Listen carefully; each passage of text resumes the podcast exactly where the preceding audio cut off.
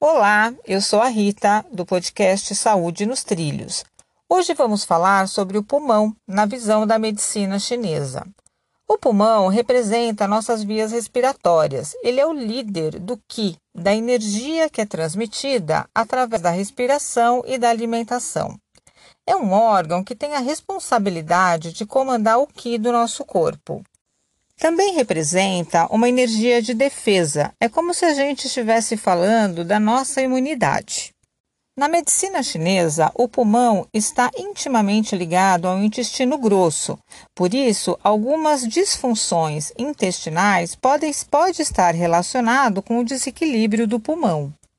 Pessoas que possuem constantemente baixas de energia e facilidades para ficarem gripadas ou com problemas alérgicos podem estar com algum tipo de disfunção nesses dois órgãos, pulmão e intestino grosso. O pulmão também está ligado ao elemento metal, que é um grande responsável pela nossa sensação de autoconhecimento, consciência e alto valor. Pulmão e intestino trabalham juntos. Enquanto inspiro, eu trago ar para os meus pulmões e, através do intestino grosso, elimino as toxinas do meu corpo.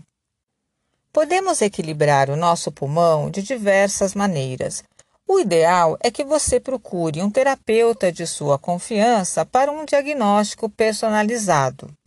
Porém, você pode adquirir alguns hábitos que irão lhe ajudar a fortalecer e equilibrar os seus pulmões, como, por exemplo, a meditação ou simplesmente ficar em silêncios por, por alguns minutos.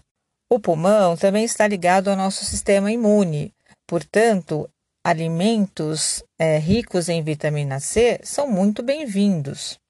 Da mesma forma que elementos picantes e mornos, como as pimentas, amêndoas, alho, hortelã e todas as plantas que nascem e crescem acima do solo.